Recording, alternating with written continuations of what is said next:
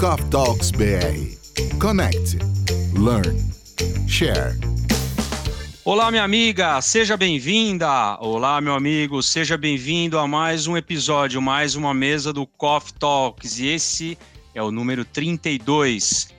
Na mesa 31, no nosso episódio número 31, nós falamos sobre gentileza. E espero que você tenha feito o exercício que nós passamos e tenha aproveitado, inclusive, o retorno que esse exercício te trouxe, porque a gente falou no episódio que gentileza gera gentileza. Então, hoje, no nosso episódio aqui número 32, está indo no ar, inclusive, num dia muito especial. Dia 8 de março, que é um dia para comemorarmos e parabenizarmos as mulheres, porque diferentemente dos homens, tem uma força incrível, mas ao mesmo tempo a leveza e a sensibilidade da mulher. Então hoje é um dia muito especial, dia 8 de março, nós estamos lançando aqui esse episódio. Estaremos convidando, inclusive nesse mês, né, o mês aqui da, das mulheres, nós estaremos convidando nesse mês tão especial algumas mulheres com histórias inspiradoras, histórias fantásticas, histórias incríveis de força, de superação, que vão fazer você, nosso ouvinte, a muitos ensinamentos propositivos. Eu sou o Fábio Corrêa, estou aqui em São Paulo Paulo. Convido então lá de Londres o Luciano para fazer parte da nossa mesa aqui do Coffee Talks e já também para fazer uma breve apresentação dessa primeira mulher fantástica, essa mulher de garra. Seja bem-vindo, Luciano. Seja muito bem-vindo, meu amigo, seja muito bem-vinda, minha amiga. Espero que você esteja tão bem quanto nós estamos. Como o Fábio comentou, hoje teremos uma convidada muito especial, assim como todas as pessoas que trazemos aqui no Coffee Talks. É a Shilene Grané Diniz. Ela é musicista, educadora musical de uma renomada escola de São Paulo e tem especialização em neurociência aplicada à educação e educação socioemocional. Ela já participou da mesa do Coffee Talks presencial e também do Coffee Talks online. Inclusive, eu participei no Coffee Talks online com ela. E agora nos deu a honra de tê-la como convidada para dividir sua história de muito positivismo aqui na nossa mesa do Coffee Talks. Então, seja muito bem-vinda, Chilene. Olá, pessoal, tudo bem, Lu? Tudo bem, Fábio? Para mim que é um prazer estar aqui com vocês, me sinto lisonjeada. Desde já agradeço o convite espero poder contribuir um pouco com a minha história você tenha certeza que você vai contribuir mais do que você imagina, viu? Porque você tem uma história incrível. Nós já conhecemos sua história por ter participado, inclusive, da mesa do, do Coffee Talks, né? Eu tive a oportunidade e a honra duas vezes de participar com você, no, tanto no presencial quanto no online, que o Lu participou também. Mas eu acho que nada mais justo aqui, né? Que até para os nossos ouvintes te conhecer melhor, é ouvir a sua história, né? E principalmente, Chilene, você trazer para quem está nos ouvindo aqui alguns momentos, né? Dar enfoque nos principais momentos que você considera que foram os mais marcantes na sua vida, os mais desafiadores e de repente os que mais te trouxeram um aprendizado. Então eu te convido então a a contar a sua história, por favor. Ah, então, olha, quem não tem desafios da vida, né? Eu tive basicamente três momentos desafiadores, muito desafiadores, além dos que a gente já foi preparada na vida, né? Ou pelo menos eu sabia que passaria um dia de alguma forma pelo fa o fato de ser mãe, que é um desafio, é, e conciliar maternidade com vida profissional, lidar com perdas de pessoas queridas, tudo isso acho que são os desafios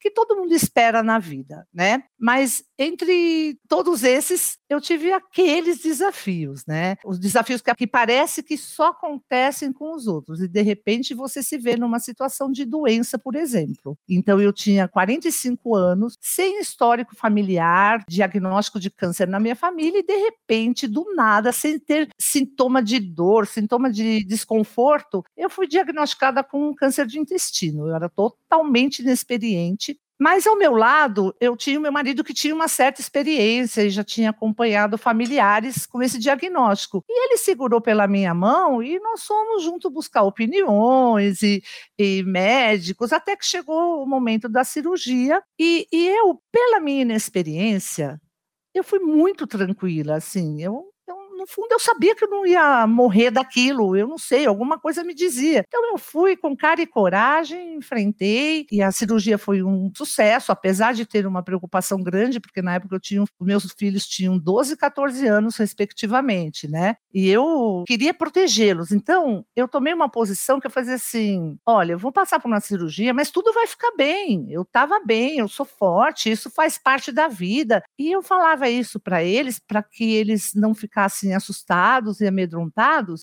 E quanto mais eu falava isso, eu sentia que mais eu me convencia disso. Então eu não gostava de falar, mesmo depois da cirurgia, uma cirurgia bem invasiva, né? Abrir a barriga, tirar um pedaço do intestino, enfim, é uma coisa invasiva. Mas eu não falava que eu tinha dor, que eu tinha mal-estar, porque eu não queria me sentir assim. E aí eu falava: não, eu estou super bem, não, tá tudo bem, eu vou tomar um remedinho, vai passar. E eu atendia os telefonemas sempre assim, com uma voz de pensava: bom, vou atender o telefone, eu tenho que ser firme, porque eu não estou ruim, eu estou bem, eu já passei por isso, eu só estou me recuperando. E eu sempre pensando desse jeito, e as pessoas foram falando: nossa, mas como que você está bem desse jeito? Aí eu percebi que quanto mais eu passava isso para as pessoas, parece que meu cérebro acreditava nisso. E mesmo que eu não tivesse bem, eu achava sempre que poderia ser pior. Eu falava, não, eu estou com dor, mas eu não podia estar tá muito pior. Pelo menos eu já estou de pé. Não, eu, eu, vou. E assim foi. E foi seguindo, e eu fui fazendo o, o, acompanhamento oncológico, que é um acompanhamento longo, né? Na época eram cinco anos, onde você vai fazendo os, os exames a cada três meses, depois vai espaçando. E assim foi. Cada vez de fazer os exames de rotina, era assim: meu marido ficava muito nervoso. E eu, calma, eu estou bem, vai dar tudo certo. Eu nem sequer pegava os resultados, meu marido que ia pegar, que olhava, ele ficava muito tenso. E eu pensava, eu não posso, ele já está nervoso, eu tenho que ficar tranquila, porque senão vai ser pior. Então, eu fui sempre tentando controlar, e não é que eu fui tentando, eu fui me controlando, na verdade, né? E eu sempre pensava, poderia ser pior. Mas depois dos cinco anos um oncologista. Eu fui, ele falou assim: olha, você já completou cinco anos, seus exames estão perfeitos, parabéns, você não precisa fazer um acompanhamento oncológico. Mas eu sei que os pacientes sempre querem voltar, ficam inseguros. Eu falei: ah, obrigado, tal. Ele falou: só precisa fazer agora, só faltavam fazer os exames ginecológicos. Ah, ok. Fui fazer os exames ginecológicos e aí foi, foi diagnosticada como um câncer de mama. É, não era metástase, era um outro tumor, um novo tumor. E a primeira coisa que eu pensei, nossa, então um raio cai duas vezes sim no mesmo lugar, né? Porque eu pensava, esse meu câncer de intestino, eu não precisei fazer rádio, não precisei fazer químio, só um acompanhamento clínico, né? Hum. Mas aí um câncer de mama. E lá fui eu. Isso cinco anos tava... depois, então, né? Pela, cinco anos exatamente. Aqui, né? É, tá. cinco anos exatamente depois do primeiro. Dessa altura, eu com 50 anos. E lá fui eu, só que agora eu já era mais experiente. Então, comecei uma maratona de médicos, de ouvir opiniões, as mais diversas. Eu fiquei um pouco, um pouco mais assustada, né? Mas, ao mesmo tempo, eu pensava, eu conheço muita gente que teve câncer de mama e que sobreviveu. O câncer de mama não mata, e o meu foi pego muito no começo. Só foi pego porque eu fiz o exame, eu não sentia nada, eu não, eu não tive nenhum outro sintoma. Então, fui procurar muitos especialistas até que encontrei, porque também é uma coisa que é engraçado, quando você procura, mais confusa você fica. Ao mesmo tempo, você sente aquele que te acolhe. Aí, depois de muitos que eu passei, eu fui em muitos lugares, opiniões diversas. Uns falavam é grave, outros falavam tem que extrair a mama, o outro falava não, não tem. Bom, enfim, achei o médico que me acolheu, que, aliás, o que me acompanha até hoje. Um... E talvez você tenha se conectado melhor com ele, muito, assim, né? criou uma conexão, muito. né? É, eu acho que isso é importante a gente ir atrás de médicos. Você não pode ir na primeira que você, por mais experiente que o médico seja, é muito importante para a parte emocional você ter uma conexão com a pessoa que vai cuidar de você, você sentir segurança, você sentir que ela está do seu lado, e eu acho que isso me fez toda a diferença para mim. E aí fui confiante e ela falou: não, vai ser só uma, a cirurgia, o câncer é pequeno, vamos fazer só quadrantectomia. Ótimo, fui, Foi maravilhosa a cirurgia, tudo dentro do esperado, mas quando veio o resultado do anátomo, ela falou: olha, o anátomo aponta que seria, pelo o, o tipo do câncer, seria uhum. ideal fazer um, quimioterapia e radioterapia. Aí, assim, fiquei bem abalada, porque é engraçado que para a mulher a primeira coisa que veio na minha cabeça, não sei se com todas, mas eu acredito que com a maioria, depois de muitas que eu já conversei, o que vem na cabeça? Vou perder o meu cabelo. Cabelo para a mulher é uma coisa muito forte. Ela se faz parte da, da gente, da autoestima, é a, a moldura, né? personalidade, é a moldura da gente, né? Então isso assim me estremeceu, mas eu, no dia que eu saí do consultório dela, que ela me falou da químio, eu chorei, fiquei. Eu acho que a gente tem que se permitir ficar triste e chorar também, né? A gente não pode claro fingir que não aconteceu nada e engolir. Ela falou: olha, eu conheço um lugar que tem as próteses, que tem as perucas, não sei o quê. Eu saí de lá na mesma hora, eu já fui para o lugar. Eu já comecei a pesquisar perucas, porque ela falou que é, por mais que falem que não cai, que tem tipo de tratamento de câncer que não cai a, a, o cabelo, tipo de uhum. quimioterapia, uhum. mas o de mama cai. Os componentes que vão, no, as substâncias que vão, faz com que caia o cabelo. Então ela falou: isso é fato e não tem como a gente fugir disso. Eu falei: bom, então se não tem como fugir, eu vou ter que enfrentar, não é? E fui, aí eu, eu comprei a peruca, escolhi, tirei foto, mandava para o meu marido, para os meus filhos, no lugar que eu estava, para ver qual que parecia mais comigo, enfim. E quando eu fiz a primeira sessão de químio, eu já estava com a peruca em casa. E 12 dias depois da primeira químio, começou a cair o cabelo, da primeira sessão. Eu já fui direto para esse lugar que eu tinha comprado, falei, raspa o cabelo, porque eu não quero ver aqueles tufos de cabelo caindo. E eu já cheguei em casa com a peruca assim, meus filhos hoje já são adultos e eles falam que até hoje eles lembram a hora que eu abri a porta, porque eles sabiam que, o que eu estava uhum. passando, né? E a expectativa deles, eu acho que era maior até do que a minha, porque eu, eu sabia o que estava acontecendo, eu estava no domínio sim, da sim. situação. É, tava... uhum. Eu estava no domínio e eles não. E aí foi tudo bem. Eu continuei trabalhando, eu sou professora, e eu não queria que as crianças se assustassem de ver. Eu trabalho com crianças pequenas e eles ficam mesmo chocados. Todo mundo na rua olha para você quando você está sem cabelo, quando você está de turbante, parece que as pessoas te olham meio penalizadas. Isso que eu não queria que acontecesse. Então eu falei, eu vou pôr uma peruca, porque não vai chocar tanto as crianças na, na escola. E eles não perceberam. Eles não, não falaram, só perguntavam assim: você cortou o cabelo? Cortei ué, todo mundo corta, né? Porque daí a peruca era bem menor. Sim, e sim. assim foi. E eu, com esse acompanhamento dessa oncologista, ela falava para mim: não para de trabalhar, não fica em casa. Ser, eu sou uma pessoa muito ativa. Ela falou: você trabalhando, você vai passar seu tempo, você vai encher a sua. Você não vai pensar na doença. E mais uma vez eu senti que eu enganei meu cérebro porque eu ia trabalhar, eu saía daqui meio arrastada, mas eu chegava no, na escola, no colégio, era tanta energia, era tanta gente assim que sabia do meu problema, mandando boas energias, rezando por mim. Olha, foi assim um momento de muita energia mesmo, que você sente a energia das pessoas. E eu, eu saía de um jeito de casa, eu chegava de outro. E eu me sentia fortalecida, eu não sei explicar, sabe? É uma uma coisa que foi a melhor coisa que eu fiz foi não parar de trabalhar. Tinha dias que eu não estava bem e eu não ia, né? Eu tive vai, episódio de alergia, Sim. depois eu tive episódio de diarreia. Então, esses dias, acho, mas acho que foram assim uns três dias que eu não fui durante todo o tratamento.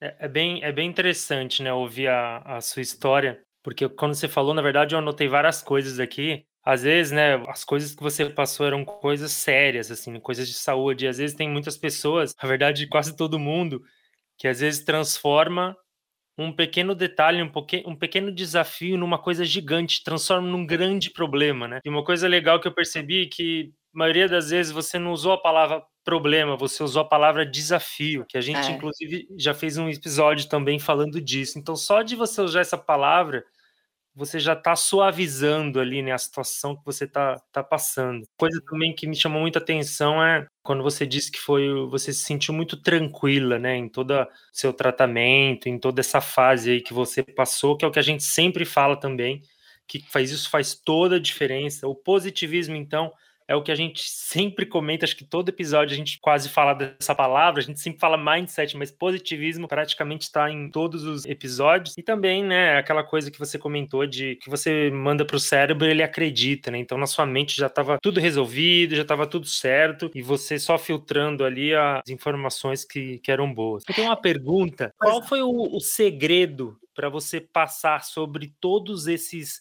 desafios? Teve uma coisa em específico? O que, que você considera que foi o mais forte, assim, para você ter superado, né, toda essa jornada ah, que você eu, é, eu acho que, que assim, a motivação para eu superar isso de cabeça erguida e enfrentar da melhor, da maneira mais tranquila, foi tentar tranquilizar as pessoas que estavam perto de mim e que são muito importantes e que eu não queria que eles sofressem, que são meus filhos, né? Eu, eu não queria que eles sofressem. Puxa, é, minha mãe está doente, a minha mãe não está bem, a minha mãe... Eu queria que eles ficassem bem, que eles entendessem que eu estava passando essa situação, mas que eu iria superar e que eles ficassem tranquilos com isso. Então, essa tranquilidade foi em função deles, do meu marido, claro que, que também estava bem assustado com toda a situação, acho que ele que ficou mais assustado que todos. E minha mãe, né? Porque a minha mãe, na época, ela começou com um diagnóstico de Alzheimer e ela tinha momentos de depressão e, e eu não queria que ela entrasse em depressão de jeito nenhum. Então eu tentava passar da maneira mais suave possível para que ela não ficasse preocupada, porque se ela entrasse em depressão, se eu visse meus filhos chorando pelos cantos da casa, aquilo ia me derrubar. Aquilo para mim ia ser ruim. Então, na verdade, foi uma maneira de eu me proteger, era uma troca. Eu passava essa tranquilidade, eu enfrentava essa situação, eu vendo que eles estavam tranquilos, aquilo me tranquilizava mais e era um, uma bola de neve, entendeu? Acho que foi essa a motivação mesmo. Eu querer estar bem, e eu sempre acho que esses desafios todo mundo tem. E a gente tem duas maneiras de passar: bem ou ruim. Eu opto por passar da melhor maneira, a maneira mais leve possível, já que temos que passar por algumas situações na vida que a gente não tem escolha. Então eu prefiro que seja de uma maneira boa. Não vou te dizer que nunca eu fiquei triste, que nunca eu chorei, nunca fiquei para baixo. Sim. Claro que eu uhum. tive momentos que, mas eu não, é, assim, nunca pensei eu não vou conseguir. Eu sempre, eu tive certeza que isso ia passar. Isso eu sempre tive certeza. Mas tinha dias que eu estava mais fragilizada claro, e eu achava normal, mas eu respirava fundo e falava: não, eu não posso me abater. Eu tenho as pessoas em volta que elas estão junto comigo e um está dando força para o outro, e eu acho que foi isso, essa força mútua aí, esse vínculo familiar. Eu acho que a família é tudo, né? A família, nessa hora, você ter alguém uma pessoa querida do seu lado que está segurando na mão, vocês estão todos de mãos dadas, eu acho que isso é fundamental para superar esses desafios. É, eu, eu, eu sei da sua história e realmente você já tinha comentado isso com a gente, agora os ouvintes que estão te conhecendo melhor, com certeza já conectaram também com, de repente, alguns desafios que cada um passou na sua vida. Sobre o, o segundo momento seu de doença, você foi curado também, que eu sei. Né? É, mas espera, a história isso. não. É, mas a é, história é, mas não tem mais um pedaço aí. de história aí, né? Tem mais ah, uma... isso que eu ia falar. É. Vocês pensam que a história acabou aí? Não. É. É, pois é. Depois de cinco anos, olha só como as coisas acontecem nessa é. vida, né? É, novamente, eu, num ambiente familiar, eu, meu filho e minha irmã, de férias no Rio de Janeiro, fomos atropelados por uma onda. Nós não estávamos no mar. Aliás, era um dia chuvoso, é a hora do almoço, saímos para procurar um lugar para almoçar, mas antes fomos dar um passeio na orla. Paramos num pier, um ponto turístico no Leme, para apreciar a linda paisagem de Copacabana. Nesse lugar tinha mais, mais pessoas ali. E quando nós estávamos indo, ali em frente ao Copacabana Palace, eu não sei quem conhece o Rio de Janeiro, e sentido o Leme, a gente passeando, eu falei assim para minha irmã: vamos voltar, porque aqui está meio deserto. Mas o meu filho estava andando pela areia. Aí ela falou: ah, Vamos mais um pedacinho. Quando chegamos nesse pedacinho, era a ponta ali onde tem o leme, uma pedra enorme do leme, e o meu filho foi indo na frente nesse pier, e eu chamei e falei, é melhor não irmos, porque o pier, ele fazia um contorno na pedra, e eu pensei, fiquei com medo de assalto, né, eu falei, ali ninguém tá vendo, vai que tem um assalto, o Rio de Janeiro a gente sempre pensa nisso pior, e ele falou, não mãe, tem mais pessoas ali, Pois então ele foi andando e nós fomos logo atrás. Tinha um quiosque vendendo caipirinha. Eu falei para minha irmã, ai, vamos tomar uma caipirinha antes do almoço? E ela, não, vamos até ali tirar foto, depois na volta a gente toma. Eu hoje entendo que eu tive três, três chamados assim. Perceba que não é para você ir. Só que aquela coisa, você não escuta a sua voz interna, a intuição, né? né? A intuição. Você não, é, você não escuta a sua voz interna, principalmente quando você está com outras pessoas. Você se deixa levar. Bom, fomos, tiramos foto, ficamos ali acho que três minutos. Quando as pessoas desceram, era uma rampinha. Quando estávamos ali voltando, eu escuto uma onda bater na pedra e um jato de água nos derrubou. E nessa, eh, nesse jato, nós caímos, os três. Eu fui batendo assim, imagina um tobogã, você descendo, era até uhum. engraçado, uhum. sabe? Nossa, de um lado para o outro, uma coisa muito rápida. E na minha cabeça, eu não pensei em filho e nada nesse momento, eu só pensei assim: será que isso é morrer? Será que agora eu vou morrer? Porque a onda me encobriu, né? E eu, à medida que eu pensei isso, a, a maré puxou, a onda tinha sumido, e eu estava sentada e eu vi as minhas pernas quebradas, uma das pernas com fratura exposta, é, com sangue. Eu, eu sentada, eu chamei pelo meu filho, ele estava deitado, ele falou: Mãe, eu estou bem. A minha irmã já estava de pé na minha frente e eu peguei a, uma, a blusa dele, que a onda arrancou a blusa que ele estava, e eu fiz um garrote na minha perna, assim, porque eu falei, estou sangrando, não posso. Naquilo vieram pessoas correndo e nos socorreu, não podia sair dali. Meu filho também não, porque ele fez um corte nas costas, mas a gente não sabia o que tinha acontecido. Imediatamente chegou, imediatamente não, vai, uns 15 minutos, para nós foi uma eternidade. Chegou o SAMU, o bombeiro e nos socorreram, nos levaram para um hospital. Eu, na hora eu só falava assim: Olha, eu tô bem, cuida do meu filho. A minha irmã que estava de pé, eu falava: Vai com ele na ambulância, não larga dele porque a minha preocupação era ele, claro, e eu eu estava bem, eu nem senti dor naquele momento. Uhum. E, e fomos, e daí chegou lá, daí sim, foi é, dolorido, porque eu tive que fazer várias, mais o raio-x, eu estava com fratura exposta, eu entrei em cirurgia imediatamente, daí de madrugada meu marido foi para lá com meu irmão, e, e daí consegui ser transferida para cá, para São Paulo, né? Fui transferida para São Paulo, e aí em São Paulo foram mais 43 dias de internação, 37 dias de UTI, quatro cirurgias. Numa perna eu tive oito fraturas e na outra perna eu tive duas. Então hoje eu tenho haste no fêmur, haste nas tíbias, joelho costurado, mas você não acredita, eu estou de pé, estou trabalhando. Em quatro meses eu voltei a trabalhar. No hospital já comecei a fazer fisioterapia. E eu falava, não, tudo vai ficar bem e novamente eu senti aquelas boas vibrações. Todo mundo me visitando, rezando, levando energias, preces. Eu não sei explicar a energia que te dá, a força que te dá. Eu, meu filho ficou internado também, no mesmo hospital que eu, só que ele ficou num, né, numa ala e eu noutra, porque eu estava no UTI, ele teve uma infecção, ele não teve nada grave, o corte dele infeccionou. Foi um corte nas costas, mas infeccionou. Então ele ficou um mês lá internado, mas eu sabia que ele estava bem, então isso me deixava bem também. E eu recebi tanta oração. Eu percebi como as pessoas são altruístas. Eu pertenço à igreja messiânica e eu recebi muitas energias de Jorei. O Jorei é uma é uma luz através das mãos. A pessoa só levanta a mão e ela passa essa energia para você eu tinha pessoas dessa religião que iam diariamente no hospital, que nem me conheciam e ficavam lá do meu lado, é, ministrando jorei em mim. E eu me recuperando a cada dia. Gente, era um sentimento de gratidão era um sentimento, eu não sei, não sei é, eu acho dizer. que a gente tem lido algumas coisas sobre isso, né, eu, Luciano, e a gente tem percebido assim, né, claro que cada pessoa, ela tem a questão da religião, tem a questão, né, da, do que acredita, né, seja mais místico ou não, enfim, mas eu acho que o que faz a total diferença é o quanto você transforma aquilo em algo que vai te empurrar para frente. Porque se é a mão das pessoas através do jurei, para quem é católico, se é para quem é católico, se é uma, uma, uma prece numa, numa imagem, né? O que, que é uma imagem? Uma imagem é uma imagem feita pelo homem, né? Sim. É, um, né?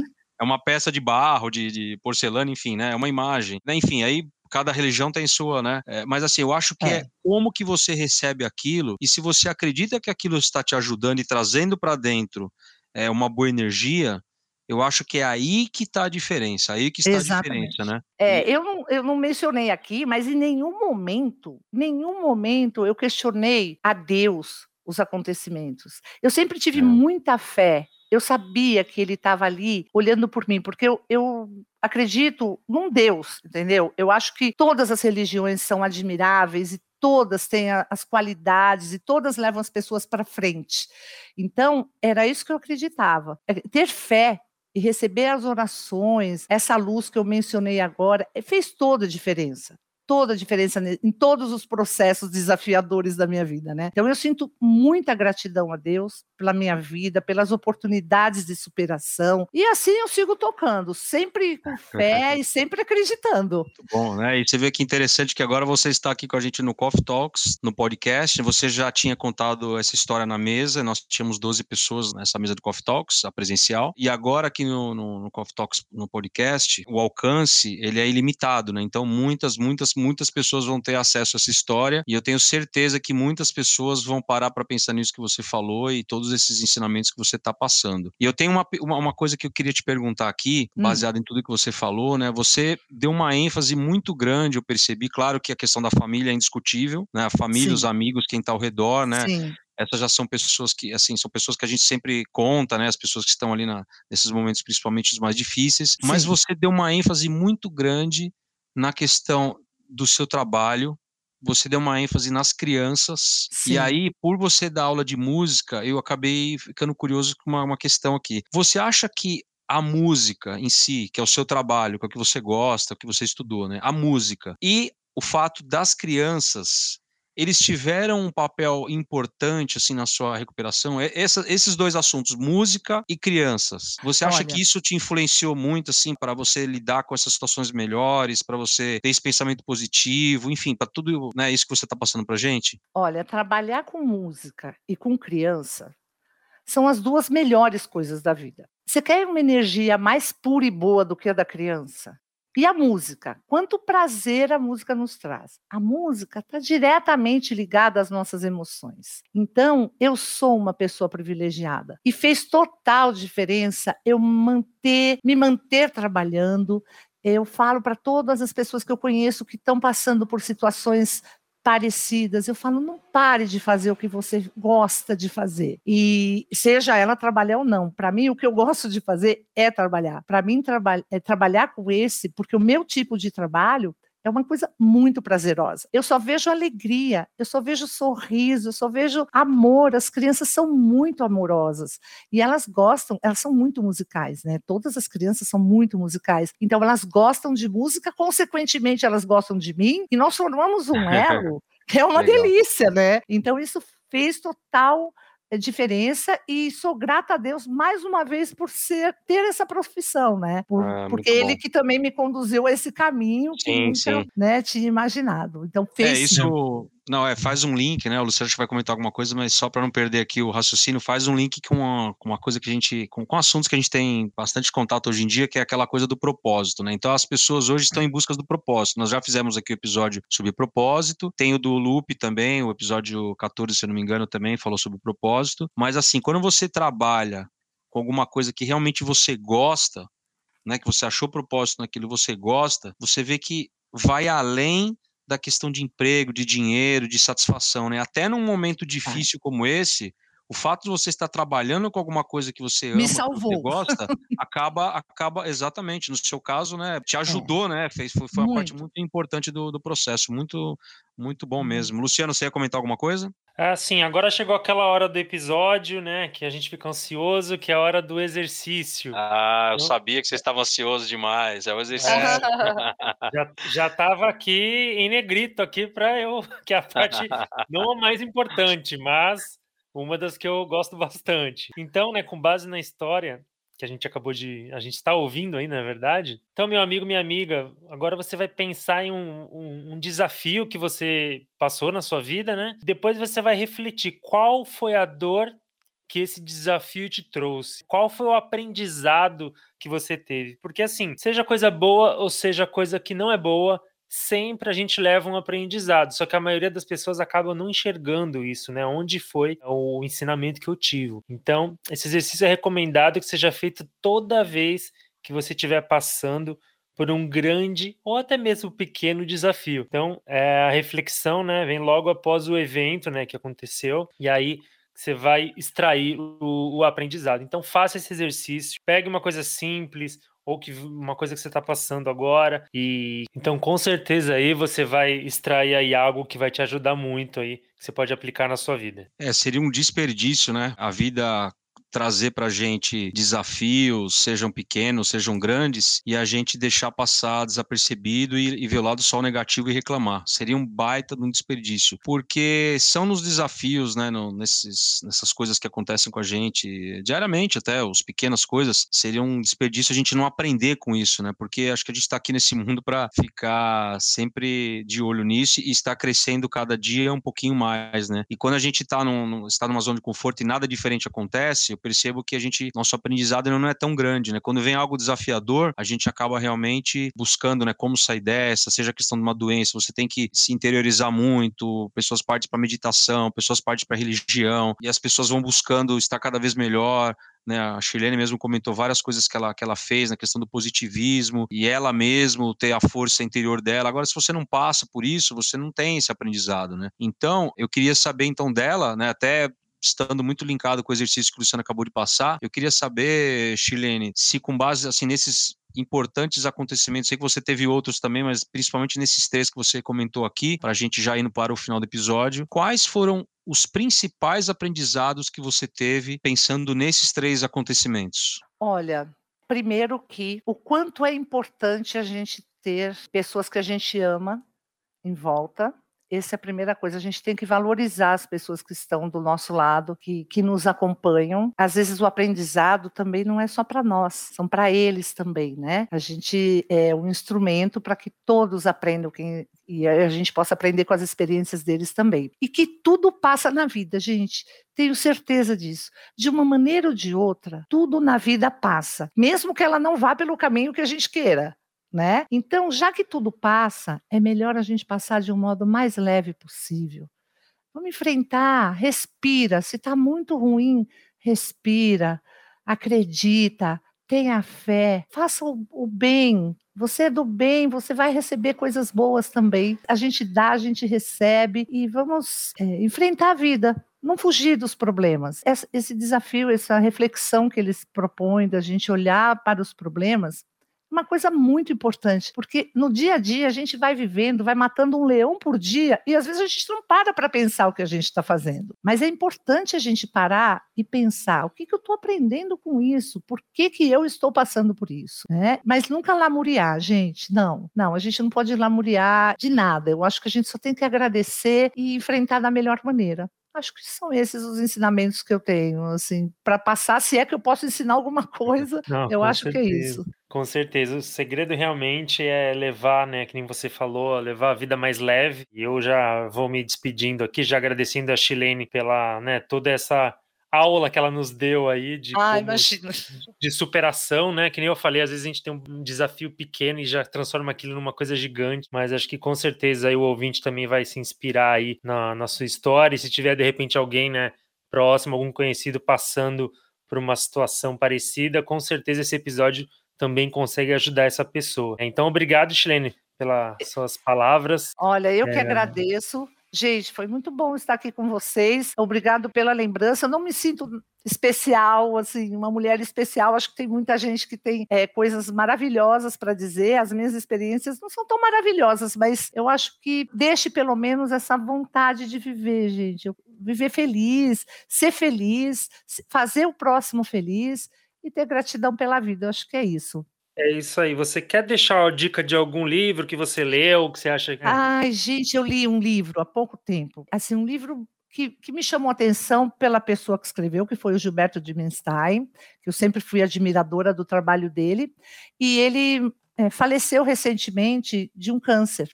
Então, fiquei muito curiosa para ler o livro dele, e eu me encantei. O livro tem um título parece pesado, porque ele escreve assim: os últimos melhores dias da minha vida. É, na verdade, Por que, que ele escreveu Os Últimos Melhores Dias? Porque ele começou a escrever esse livro quando ele teve o diagnóstico do câncer, ele teve que fazer o tratamento e, consequentemente, teve que se voltar, né? Olhar para dentro dele. E ele descobriu tanta coisa nele que ele não sabia, que ele sentia, que ele conhecia, que ele tinha ao lado, devido à carreira, devido ele ser uma pessoa ativa, que gostava de viajar, ele não ficava parado. Eu me identifiquei muito com ele, porque eu sou muito assim. Mas tem um momento na vida que a gente tem que parar e olhar para dentro.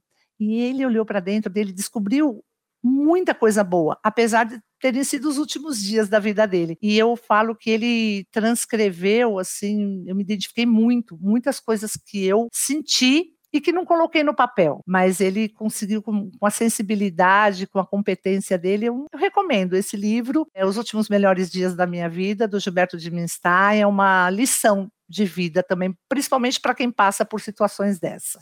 Ah, muito bom. E eu vou te falar uma coisa, viu? O Gilberto, o Gilberto Dimenstein, ele deixou esse livro aí para a humanidade, né? Você hum. leu, você gostou e você está até indicando aqui. Mas eu te falo que com esse episódio do Coffee Talks, você também, embora você não tenha escrevido o livro, você falou, você contou sua história e esse episódio vai ficar também para a eternidade, vai ajudar muitas pessoas, assim como o livro dele te ajudou. Isso eu garanto para você.